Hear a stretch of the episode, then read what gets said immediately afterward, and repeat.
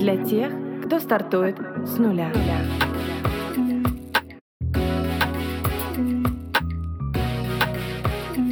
С нуля.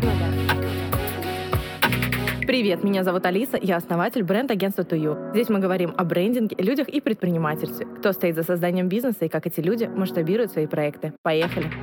Друзья, всем привет! Выпуск сегодня необычный. Он основан на лекции, которую я читала в магистратуре Санкт-Петербургского университета экономики и финансов. И от ребят я получила крутую обратную связь, поэтому решила адаптировать лекцию для подкаста. Я читала ее в рамках курса разработка коммуникационной стратегии. Мы говорили о том, почему 85% стратегий в целом не работают и остаются лежать в столе. Когда представляешь объем компании на рынке, понимаешь, сколько брендов получают планы и стратегии, сколько маркетологов над ними не спят ночей, становится жалко и труды, и время, и деньги. Почему так происходит? Происходит. Причин множество, но есть основные, с которыми я сталкиваюсь чаще всего.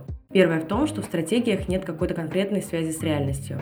Очень часто маркетологи, получая блок аналитики вместо полного погружения в бизнес клиента начинают фантазировать. Не учитывают при работе над блоками решения и внедрения тех аспектов и критериев, которые имеются внутри компании. А сюда входит не только финансовая составляющая, но и команда, которая эту стратегию будет реализовывать. И часто случается, что команда компании просто не может реализовать то, что придумал стратег или маркетолог в силу отсутствия ресурсов. Второй момент заключается в том, что стратегия не гибкая. Стратегия это не догма, это вектор, который обозначает путь, но на этом пути могут встречаться кочки, ухабы, внезапные повороты, которые мы не предусмотрели, просто потому, что у нас не было нужной дальности видимости. Поэтому очень важно в нашей работе уметь отступать и пересматривать. И третий момент это банальный человеческий фактор, вроде все написано, вроде все рабочее, но вначале все на энтузиазме, а потом он убавляется, контролирующего звена нет, и все уходит на спад, а в конечном счете появляется мнение, что маркетинг не работает. Чтобы маркетинг работал, им нужно заниматься. Такая вот банальность, но, к сожалению, сожалению, на практике во многих компаниях этот блок в очень мусорном состоянии. И нет очень важного понимания. Digital направления, в том числе и SMM, очень многие предприниматели рассматривают отдельно от общего маркетингового вектора. То есть есть планы на развитие, а есть отдельно соцсети и контент, которые должны работать, но их не встраивают в общий путь маркетинговой системы. Как будто то, что говорит бренд, запрещенный в РФ-сети, например, то, как он выглядит, как выстроена система продаж на этой платформе, абсолютно отдельная история. Но это неправильно, потому что если опираться на систему 4P, в основе которой лежат продукт, рынок, цена и продвижение, то вы понимаете, что продвижение работает с конкретным продуктом, который создан на конкретном рынке и продается по конкретной цене. И выбор форматов, каналов, инструментов зависит в первую очередь от того, что у нас за продукт, для кого он и сколько стоит. Но и онлайн, и офлайн должны выстраиваться исходя из общей маркетинговой стратегии и являться ее частью. Если рассматривать уровни страт-планирования, то у нас получается первое это бизнес-стратегия. Когда решили, например, делать свечи, сложили ресурсы, посчитали, что что исходники вы будете возить с Китая, производство организуете в городе N, потому что там логистика и дешевая рабочая сила. Придумали фин-модель, решили, что на рынке ведем себя не агрессивно, рынок отжимаем поступательно, так как больших инвестиций у нас нет. Следующий уровень это коммуникационная маркетинговая стратегия. Здесь мы создали бренд, придумали, проработали позиционирование, поняли, чем отличаемся от конкурентов, какие задачи решаем, какие ценности несем, определили перечень точек контакта и их роли в воронке, описали маркетинговые инструменты и продвижение.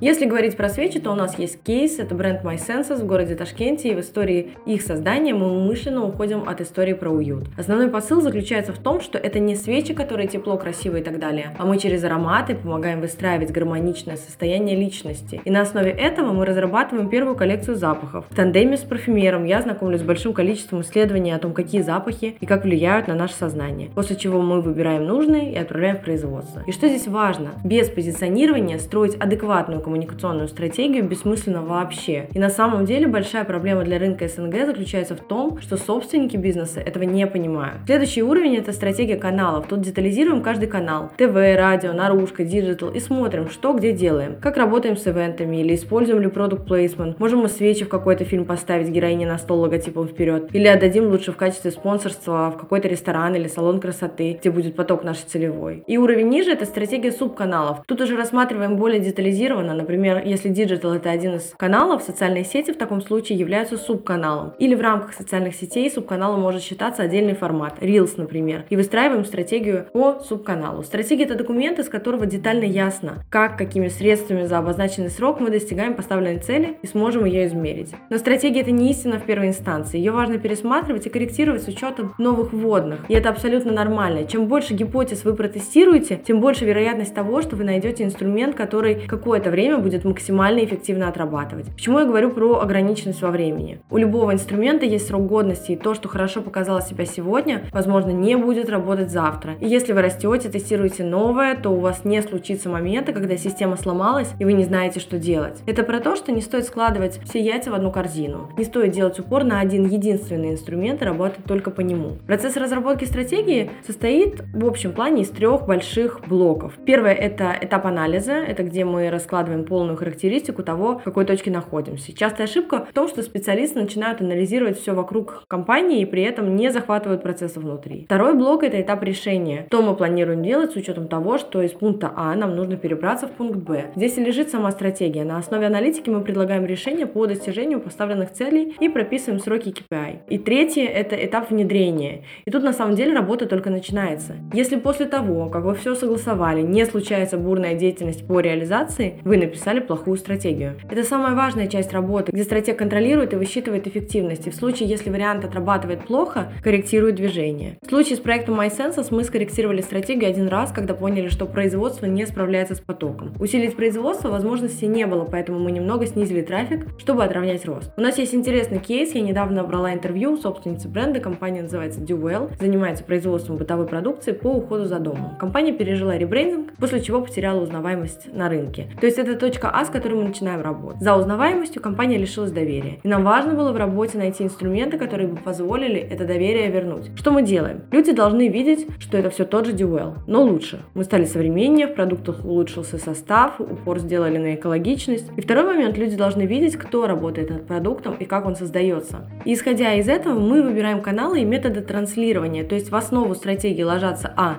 позиционирование, б. исходная аналитика и по обстановке в компании, и по обстановке на рынке. Любая коммуникация компании со своей аудиторией должна быть регулярной и системной. Это поэтапно формирует лояльность и доверие к бренду. Задача выстроить систему таким образом, чтобы взаимодействие было бесшовным. Любой маркетинговый инструмент, стратегия не исключение, работать в совокупности с другими инструментами. Так, например, ни одна стратегия не будет работать без налаженного сервиса. Или если она будет реализовываться не на постоянной основе, а наскоками. Сегодня хочу, завтра нет. Важен каждый каждый винтик. Маркетинг в данном случае – это смазка, которая помогает оживить всю машину. Такая история, друзья. Как обычно, делитесь полезным, делитесь информацией, рассказывайте о подкасте, отмечайте меня в социальных сетях. Стройте реальные планы, пишите стратегии без отрыва от действительности и сил вам на реализацию всего. А мы услышимся на следующей неделе. Пока-пока.